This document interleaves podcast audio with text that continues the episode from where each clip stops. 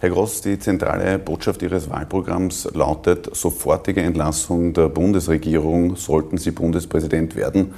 Und was passiert dann?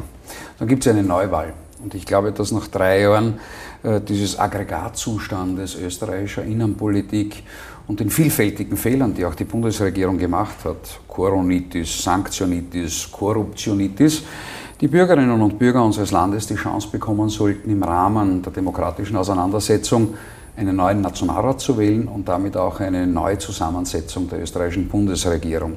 Ich glaube nämlich, dass diese Regierung Teil des Problems und nicht der Lösung ist. Das heißt, äh, wenn man den derzeitigen Umfragen, äh, sämtliche Umfragen sagen derzeit, die SPÖ ist stimmenstärkste Partei. Das heißt, äh, sollten Neuwahlen kommen, wäre Ihnen dann eine SPÖ-Bundeskanzlerin lieber als ein ÖVP-Bundeskanzler? Vor einem Dreivierteljahr haben wir in Österreich darüber diskutiert, wie leicht es ist, mit gefälschten Umfragen, Stichwort Beinschab und ein paar illegalen Wahlspenden den Kanzler zu erobern. Ich glaube, wir sollten nach einem Dreivierteljahr gelernt haben, nicht mehr auf die Umfragen zu blicken, sondern unser Gehör in Richtung der Münder der Bevölkerung, was die sagen. Und, das heißt, Sie äh, glauben den die, derzeitigen Umfragen nicht? Ich habe Ihnen noch nie geglaubt. Und die Österreicherinnen und Österreicher werden bei einer Neuwahl des Nationalrates eine sehr weise Entscheidung treffen.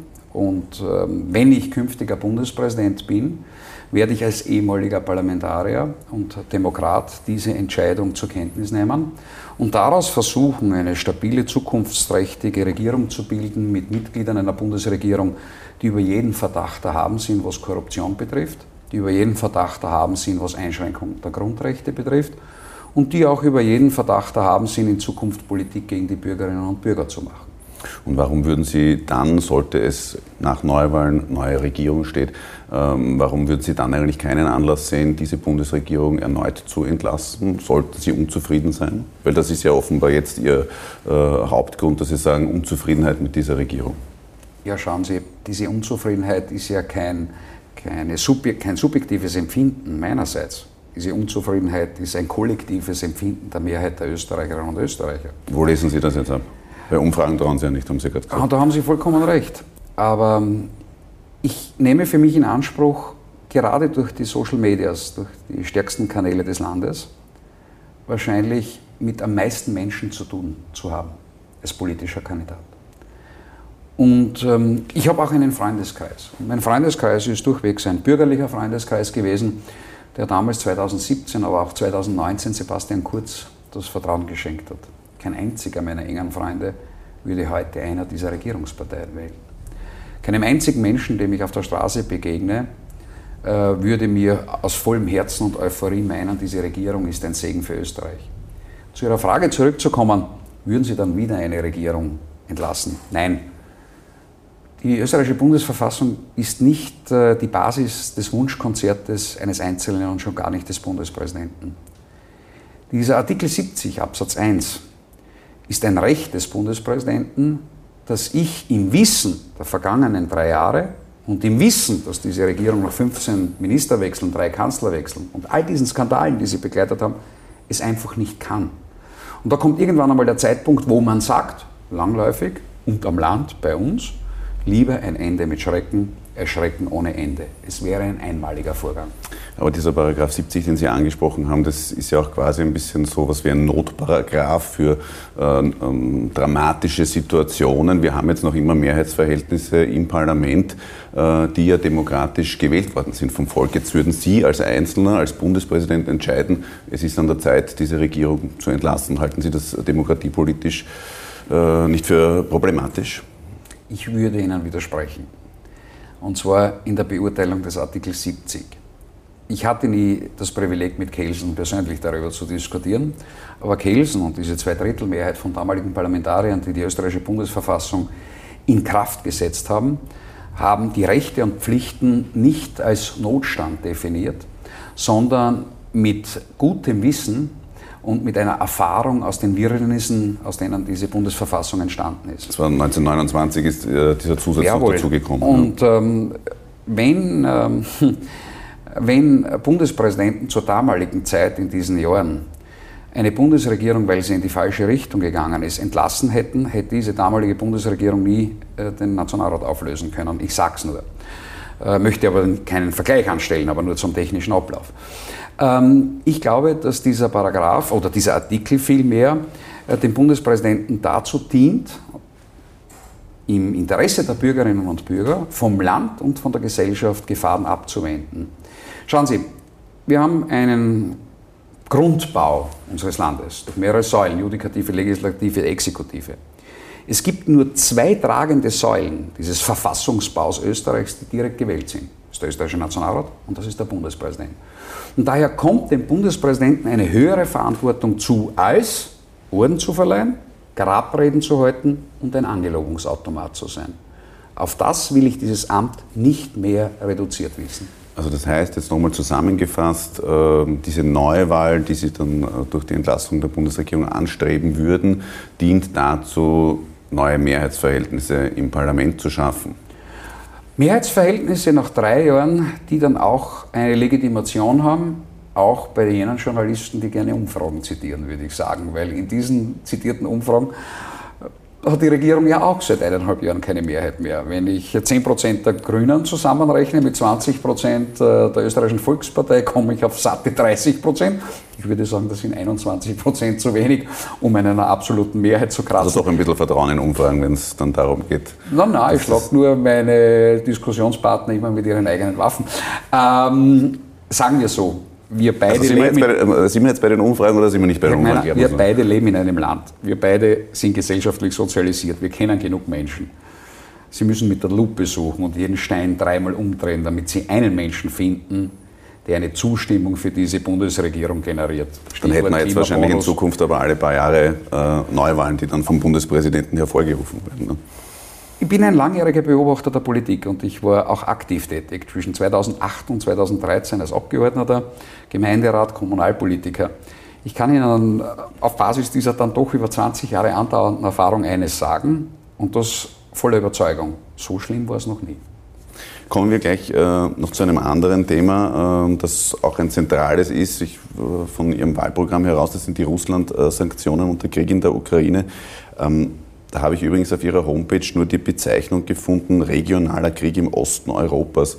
Ist das für Sie jetzt eigentlich ein Angriffskrieg äh, Russlands oder ist das kein Angriffskrieg? Es ist ein Angriffskrieg und es ist ein grundrechts- und menschenrechtswidriger Krieg. Jeder Krieg im 21. Jahrhundert, der noch geführt wird, ist eine Beleidigung für unsere Zivilisation. Also da gibt es eine klare Positionierung auch hier. Die Positionierung hat es immer gegeben. Nur jeder Krieg hat eine Vorgeschichte. Ohne den Krieg und das Grauen des Krieges relativieren zu wollen, muss ich, um den Krieg in Frieden zu wandeln, die vielfältigen Gründe, die zu diesem Krieg geführt haben, nachvollziehen können. Mir wurde vor sechs, sieben Monaten unterstellt, ähm, wie ich Worte formuliert habe, Freunde, da hat man heute halt schon 20, 30 Jahre mit der NATO-Osterweiterung ordentlich gezündelt ein Putin-Troll zu sein und ein Kremlknecht zu sein. Ich nehme mit großer Dankbarkeit zur Kenntnis, dass der ehemalige Außenminister von US-Präsident Richard Nixon, Henry Kissinger, derselben Meinung ist wie ich und man kann Henry Kissinger vieles unterstellen, nur nicht, dass er ein Putin-Troll ist. Also es hat sich die letzten sechs Monate schon durchgesetzt, Aber dass genau. einerseits der Krieg eine Vorgeschichte hatte, dass dieser fürchterliche Krieg eine Vorgeschichte hat, wir die Vorgeschichte neutral bewerten müssen, um ihn in Frieden zu wandeln. Und das, was sich auch durchgesetzt hat, ist, dass die Sanktionen ein Schuss waren, aber ein Schuss, der nach hinten losgegangen ist, und zwar zu Lasten der österreichischen Bevölkerung. Aber sollte, um jetzt äh, ganz kurz noch bei der NATO-Osterweiterung zu bleiben, sollte es nicht das Recht eines jeden souveränen Staates sein, zu entscheiden zu können, ob er NATO-Mitglied äh, wird oder nicht? Es kann jeder für sich entscheiden, was er tut. Aber auch ich bin bei all meinen Entscheidungen, die ich in absoluter Freiheit tue, immer mit Konsequenzen behaftet. Jede Aktion erzeugt eine Reaktion. Das wissen Kleinkinder. Und ähm, das, was ich nicht verstehe, auch im Blickpunkt NATO, ist, dass dankenswerterweise, wir haben unlängst sehr viel über den verstorbenen Michael Gorbatschow gehört, den ich sehr verehrt habe und auch verehren werde, der in Wahrheit dafür gesorgt hat, dass der Warschauer Pakt als, kommunistisches, sowjetisches Angriffs- und Verteidigungsbündnis ein Ende gefunden hat. Und ich hätte mir erwartet, dass mit dem Ende des Warschauer Paktes auch die NATO ein Ende findet, denn sie hatte ja nur gedient, defensiv und offensiv gegenüber, der, äh, gegenüber dem Warschauer Pakt agieren zu können. Das heißt, wir brauchen diese Instrumente nicht mehr. Europa, die europäischen Länder brauchen eine eigenständige Außen- und Sicherheitspolitik und keine, die im Oval Office des Herrn Joe Biden formuliert wird. Noch einmal, bei aller Wertschätzung gegenüber den Amerikanern, und ich bin auch gerne in New York, aber ich bin nicht der Klüngel der USA. Kommen wir nochmal ganz konkret zu den Sanktionen, äh, die EU-Sanktionen. Sie bezeichnen die auf Ihrer äh, Homepage wortwörtlich als äh, puren Selbstmord. Ist das jetzt nicht zynisch, wenn man ähm, berücksichtigt, dass mittlerweile fast 6000 äh, zivile Opfer in der Ukraine durch den Krieg zu beklagen sind? Da gebe ich Ihnen vollkommen recht. Und diese 6000 zivilen Opfer und militärischen Opfer auf beiden Seiten bewegen mich genauso, wie wenn zur Stunde am Hindukusch in Syrien, im Irak ein kleines Kind vielleicht das Leben lassen muss, weil wir als Europa nicht in diesem Ausmaß reagieren, wie wir es in puncto Ukraine und Russland tun. Das nur zum Thema, wie wir menschliche Tragödien einschätzen. In dem einen Fall sind wir hyperaktiv und im anderen Fall blicken wir nobel hinweg. Das hat schon etwas auch mit Heuchelei zu tun. Weil er uns wahrscheinlich auch geografisch einfach näher Aber steht. schauen Sie, ich blicke auf das Leid. Ich blicke auf die Widrigkeit und die Dramatik eines Krieges. Und ich empfinde große Emotion für Opfer eines Krieges weil ich mich als 45-jähriger Mensch, der auch seinen Wehrdienst geleistet hat, mich durchaus in eine Situation hineinversetzen kann, dass auch ich einmal gefragt werden müsste, vielleicht in Österreich. Das war ja unser Eid, ob wir unser Land verteidigen. Aber mit Blick auf das Leid von Opfern kann ich nicht jenen Weg aus Solidarität beschreiten, dass ich selbst volkswirtschaftlichen Suizid begehe und unsere Wohlstand vernichte. Es ist keinem Menschen in der Ukraine gedient, wenn wir eine Inflation von 10% haben. Es ist kein Kriegstag verkürzt in der Ukraine, wenn wir in Europa steigende Lebensmittel, Strom, Gaspreise haben, die sich kein Mensch mehr leisten kann. Ja, das, das Sinn dahinter Aus ist ja, Russ, ist ja Ru- Russland unter Druck zu setzen. Haben Sie ne? vollkommen recht. Mangot, den ich gerne und oft zitiere, hat ja richtigerweise gesagt, Sanktionen haben das Ziel, den Aggressor zum Umdenken zu bewegen. Wir erkennen nun bald nach sieben Monaten, wir haben ihn nicht zum Umdenken bewegt. Und wir erkennen rein von den wirtschaftlichen Zahlen, dass wir in Österreich zwei Milliarden Euro, die Stadt Wien als Haftung Steuergeld in die Hand nehmen musste für die Energie Wien, währenddessen die Gazprom am selben Tag 41,6 Milliarden Euro Gewinn gemacht hat. Und da frage ich mich jetzt Folgendes.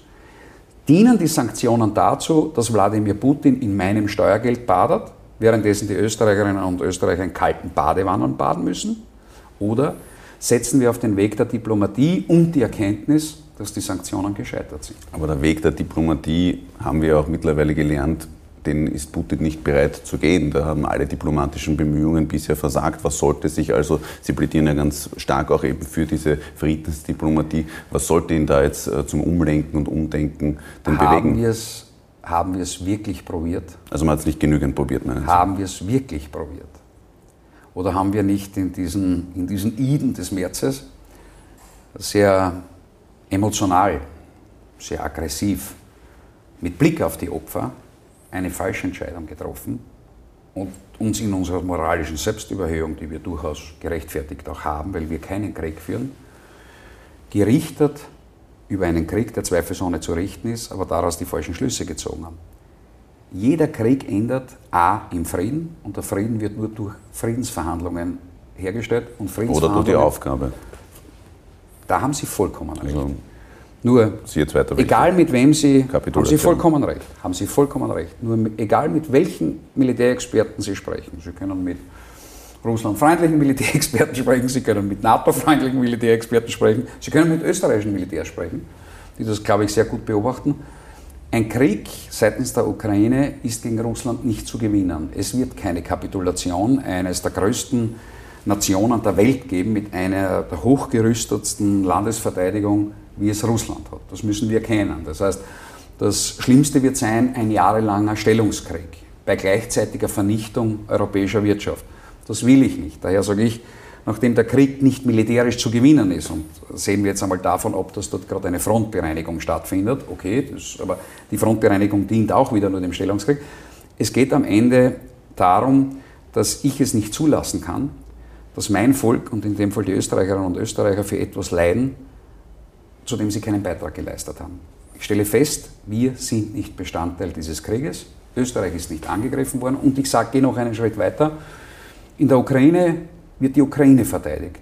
Es werden ukrainische Mütter und Kinder Väter, Großeltern verteidigt. Und auch diese Nation. Aber es wird kein europäischer Wert verteidigt. Es wird auch keine europäische Demokratie verteidigt. Also das ist alles Hanebüchern und das sind rhetorische Tricks, mit denen man Europa in einen Krieg ziehen will. Kann man, muss man aber nicht. Der rhetorische Trick ist ein bisschen das äh, Stichwort, wenn, wenn Sie jetzt ähm, ganz vehement für ein Ende der äh, EU-Sanktionen eintreten.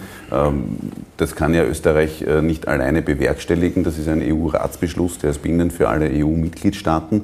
Ähm, also wie würde da die konkrete Lösung Ende der Sanktionen bei Ihnen aussehen? Wir hätten es gestern machen können. Wir hätten gestern oder in diesen Tagen viel eher hätten wir es machen können, indem wir ähm, der Verlängerung der Sanktionen nicht zugestimmt hätten, die eine Einstimmigkeit auf europäischer Ebene vorsehen. Für künftige, für künftige, Sanktionen könnten wir Veto einlegen. Ja. Nein, für die Verlängerung der derzeitigen. Für die Verlängerung der derzeitigen. In dieser Woche um die Verlängerung der derzeitigen und äh, sonst wären sie diese Woche ausgelaufen. Man hat sie jetzt verlängert mit dem Einstimmigkeitsprinzip. Das halte ich für falsch.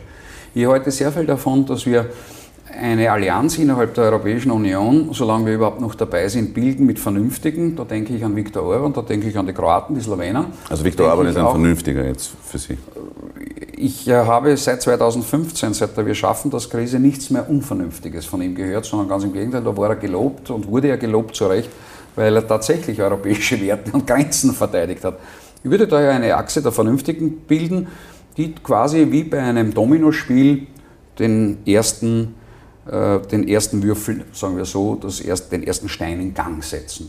Und dann wird man sehen, wie schnell auf europäischer Ebene eine Frau Ursula von der Leyen, die EU-Kommission, allein bleiben wird. Allein in ihrem Schicksal, europäische Vermögenswerte vernichtet zu haben. Wenn wir auf die Europäische Union blicken, ein Satz, dann blicken wir in Wahrheit auf einen, Gründungs, auf einen Gründungsgedanken, de Gaulle, Schumann, Adenauer, Churchill, der gemeint hat, Friede durch wirtschaftliche, erzwungene wirtschaftliche Zusammenarbeit, die grundsätzlich gut ist. Heute vernichtet die Europäische Union die wirtschaftliche Zusammenarbeit und die wirtschaftlichen Werte dieses Kontinents. Aber was sind die Alternativen? Denn äh, bei Ihnen äh, klingt es jetzt so, Ende der Sanktionen, um Putin zu besänftigen. Geht es nicht darum, um Putin zu besänftigen. Ich habe Sie unlängst einmal gesagt, es ist schwer, mit einem Löwen Krieg zu führen, wenn man den eigenen Kopf in seinem Maul stecken hat. Es ist ganz schwer, vor allem wenn er zubeißt dann, wenn man Krieg führen will. Wir werden zur Kenntnis nehmen müssen, dass wir nicht durch Putin im Übrigen, sondern bereits äh, vor 52 Jahren, das mag dann vielleicht äh, Khrushchev, Brezhnev oder wie sie alle geheißen haben, gewesen sein in Österreich, Kreisky, die vor 52 Jahren erkannt haben, dass dieses billige russische Gas ein Bestandteil unseres Energiehaushaltes ist günstig den Bürgerinnen und Bürgern Energie anzubieten, die Industrialisierung Österreich voranzutreiben. 52 äh, Jahre erkennen wir später, dass aufgrund unserer Sanktionen diese Energie zu einem Mittel des Krieges geworden ist. Ähm, und ich muss dann halt irgendwann einmal erkennen, wenn ich in meinen Ärmel schaue und sage, habe ich noch einen Trumpf drinnen oder habe ich keinen Trumpf drinnen? Und ich erkenne, ich habe keinen Trumpf mehr drinnen. Die EU hat ja binnen von wenigen Wochen alle Sanktionen gezogen, die es nur zu ziehen gibt. Es gibt keine Luft mehr nach oben. Das ist ja auch dein Irrsinn gewesen. Es gibt keine Luft mehr nach oben. Ja, du kannst, weiß ich nicht, drei Agenten aus Brüssel in den Kreml schießen und den Herrn Putin da schießen. Also das ist vielleicht noch das höchste der Gefühle, aber wir haben keinen Handlungsspielraum mehr. Und auf der anderen Seite erkennen wir, dass die Sanktionen ins Leere gegangen sind. Ja, ins Leere, sie, sie, sie, wirken, sie wirken schwächer. Es war die Prognose, glaube ich, bei sie 9%, 9 der Wirtschaftsleistung, jetzt sind wir bei 7% minus der russischen Wirtschaftsleistung. Ja, da haben Sie recht. Aber wir treffen damit ein Land, das im Gegensatz zu unserem Land über keinen breiten, gewachsenen Mittelstand in Wohlstand verfügt. Wenn wir auf Russland blicken, das beginnt beim Zarenreich, das beginnt in der russischen Revolution, im KP Russland, also in der Sowjetunion bis heute die russische Föderation, dann hat sich leider Gottes dieses Land immer dadurch ausgezeichnet, dass es eine kleine reiche Elite gegeben hat. Das waren halt damals die Romanows und ihre Anhänger und Familienmitglieder und heute eine Oligarchenschicht. Und dann gibt es keinen Mittelstand und dann gibt es sehr viel Armut. Und das ist die Aufteilung dieses, dieser russischen Bevölkerung. Traurig, zweifelsohne. Das heißt, ob die 10% oder 20% Inflation haben, ist bei einem Land, das ohne dies offenbar kriegswirtschaftsähnlich geführt wird, nicht entscheidend.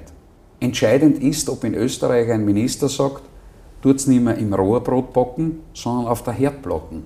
Es nur mehr bei 19 Grad heizen und am besten ihr badet nicht mehr, sondern geht kurz kalt duschen. Das ist der Österreicher nicht gewohnt. Und das war der Österreicher auch 1974 während der Erdölkrise nicht gewohnt. Kommen wir jetzt noch zu Ihrem ganz persönlichen Antreten äh, bei der äh, Bundespräsidentschaftswahl. Sie waren 13 Jahre lang, glaube ich, bei der FPÖ aktiv, dann auch noch beim, beim BZÖ. Was hat eigentlich äh, FPÖ-Parteichef Herbert Kickel gesagt, als Sie ihn gefragt, also ihm gesagt haben, ihm mitgeteilt haben, dass Sie antreten werden?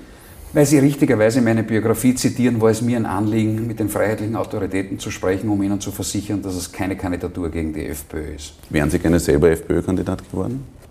Gott erhalte mir meine Unabhängigkeit. Wissen Sie, wie angenehm das ist, wenn man nicht beim Portier einer Parlamentsfraktion das Hirn abgeben muss, den Vorderlappen links. Das Haben das jetzt die FPÖ-Mandatare oder? Allgemein. Ich halte die Parteipolitik in Österreich mittlerweile für etwas ganz was Verworrenes, Verwachsenes und Schädliches. Aber okay, das ist die Sache dieser fünf Parteien. Ähm, ich bin dankbar für meine Unabhängigkeit. Für mich war immer klar, ich bin unabhängig, aber um nicht den Eindruck zu erwecken, ich kandidiere gegen irgendwen meiner Mitbewerber. Ich kandidiere im Übrigen auch nicht gegen Brunner oder Marco Pogo, Staudinger und Co. Ich kandidiere gegen Alexander van der Bellen. Und das habe ich den freiheitlichen Autoritäten mitgeteilt. Das wurde durchaus in der Nachvollziehbarkeit meiner Argumente wohlwollend zur Kenntnis genommen. Unterstützen Sie nicht Walter Rosenkranz der in Umfragen, jetzt sind wir wieder bei den Umfragen, äh, noch der größte Verfolger von Alexander van der Bellen ist. Unterstützen Sie nicht indirekt auch äh, Walter Rosenkranz damit, dass es eben jetzt mehr Bewerber gibt und damit auch eine Stichwahl wahrscheinlicher wird? Sie selber sagen ja, Sie wollen Alexander van der Bellen in die Stichwahl zwingen. Also meine persönliche Motivation ist schon, dass ich als Gerald Groß Alexander van der Bellen in die Stichwahl zwinge und meine Motivation ist es auch Bundespräsident zu werden. Aber natürlich ist zwischen Wunsch, Anspruch und Wirklichkeit ein weiter Weg. Am 7. Jänner, wie ich gesagt habe, ich möchte als Bundespräsident kandidieren, hätte ich mir nicht vorstellen können, dass 15.000 Menschen beglaubigte Unterschriften für mich abgeben und meine Kandidatur ermöglichen. Aus dem Wunsch wurde Wirklichkeit. Heute formuliere ich Ihnen gegenüber den Wunsch, ja, ich will Bundespräsident werden, ich will den Amtsinhaber in die Stichwahl zwingen. Schauen wir, ob sich mit Einsatz, Idealismus und einer nötigen Portion Humor dieser Wunsch in Realität fassen. Also Sie sehen sich persönlich als denjenigen, der dann in der Stichwahl äh, mit Alexander van der Bellen zur Wahl steht? Ja, sonst würde ich es ja nicht machen.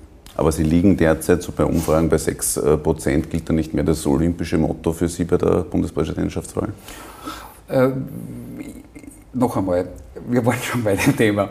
Wir sollten uns geistig von diesen Umfragen, Stichwort Beinschab, irgendwann einmal entfernen. Das ist der erste Punkt. Also wir gehen davon aus, es hat in der Geschichte der Republik Österreich Umfragen gegeben, die nur dazu gedient haben, nicht eine Bestandsaufnahme zu machen, sondern gezielt zu manipulieren. Okay, nehmen wir zur Kenntnis. Der zweite Punkt ist, jetzt gebe ich Ihnen eine ganz einfache Antwort. Es hat in der Geschichte der Zweiten Republik sehr viele Umfrageinstitute gegeben, die relativ genau Nationalratswahlen einschätzen können. Es hat noch nie ein Umfrageinstitut gegeben, das die Bundespräsidentenwahl voraussagen konnte. Denn ich glaube, eine Woche vor der letzten Bundespräsidentenwahl lag Norbert Hofer bei 14 Prozent und ist am Ende bei 48 Prozent. Welches Ergebnis äh, streben Sie an? Was ist für Sie ein Erfolg? Schauen Sie, und da habe ich Gott sei Dank äh, dieses Privileg der Unabhängigkeit. Ich muss keinem Milliardär berichten, habt acht, habe brav gewonnen, ich muss keinem Parteichef berichten, ich muss niemandem berichten, ich muss meinen Unterstützern gerade stehen. Und denen habe ich nur eines versprochen und dabei bleibe ich. Ich will den Amtsinhaber in die Stichwahl zwingen. So ist mir mit 15 Prozent gelingen, so ist mir mit 11 Prozent, mit 20 Prozent gelingen. Und dann lautet sowieso das Motto der Wiener All. Das heißt, der zweite wird dann wohl hoffentlich die Unterstützung jener bekommen, die es nicht in die Stichwahl geschafft haben. Ähm, ich habe mir jetzt noch ähm, von Ihrem Wahlkampf, äh, Sie haben vom, äh, Alters, äh, vom ja, glaube ich, ein äh, Video äh, gepostet, äh, wo Sie gesungen haben, Zipfel ein, Zipfel, Zipfel aus. Wenn es Ihnen peinlich ja, ist. Nein, mir ist nicht unangenehm. So, gut, okay. Ich trete ja auch nicht an als Bundespräsident, ja. das habe ich die bequemere Position. Ja. Also Zipfel ein, Zipfel aus, aber heute geht es gut. Was wollten Sie Ihrem, äh, Ihren Wählerinnen und Wählern mit diesem Video äh, mitteilen? Waren Sie schon einmal auf einem Kirtag? Das ist eine tatsächliche Frage, ja. natürlich, ja. Eben. Haben Sie da das Ziel gehabt, jemandem etwas mitzuteilen? Etwas Nein, ich war, ich war, noch nie als Bundespräsidentschaftskandidat auf dem Kirtag. Vielleicht wird es ja noch. Aber ähm, schauen Sie, äh, wenn das größte Problem dieser Republik ein Kirtagsgestanzel vom Altaussee Kirtag ist, Und wenn das der größte Einwand an meiner Person ist, dann ist die Voraussetzung gegeben, dass ich im ersten Antritt schon die absolute Mache, würde ich sagen. Also als Bundespräsident würden Sie das beim Staatsbesuch jetzt nicht zum Besten geben? Schauen Sie, es gibt ähm, Staatsbesuche, die es etwas humorvoller sehen und es gibt Staatsbesuche, die es nicht humorvoller sehen. Bei Papst Franziskus kann ich mir durchaus vorstellen, dass man mit ihm auf die Pizza, auf die Piazza geht, wie es einmal Angela Merkel formuliert hat. Also legen wir nicht jeden Auftritt bei einem Kirtag in die Waagschale, würde ich sagen, legen wir nicht Winnetou in die Waagschale, Leila und die ganzen Lieder und die politische Korrektheit. Also die war ein Kirtagsstanzel und vielleicht lasse ich mir noch einfallen, dann stelle ich mich vor die Hofburg und singe dann halt irgendwann einmal äh, Gerald eine, Sascha aus, ja, aber heute geht's gut. Ähm, wenn äh, Menschen auf meine musikalischen, äh, mein musikalisches Talent Wert legen, mache ich das sicher wieder. Aber noch einmal, ich bin authentisch, ich bin ein sehr fröhlicher Mensch, ich bin ein humorvoller Mensch, ich verstecke mich nicht. Es gibt die Ansicht, die Kutte macht den Mönch, also quasi die Funktion macht den Menschen. Meine Ansicht ist, der Mensch macht die Funktion erst aus. Ähm, und ich bin so, wie ich bin. Äh, und ich glaube, dass dieses Kirtagsgestanzel wahrscheinlich in Österreich weniger Probleme, wenngleich auch in Noten gesungen, auch ein wenig falsch, wenig Probleme verursacht als Äußerungen wie beißt die Zähne zusammen, verhüllt euch aus Solidarität und, wenn es sein muss, könnt ihr eh lieren, wie es der Amtsinhaber so kurz und prägnant seinen Charakterzug und sein Wesen auf den Punkt gebracht hat. Herr Ross, danke Ihnen für das Gespräch. Hat mir sehr viel Freude gemacht.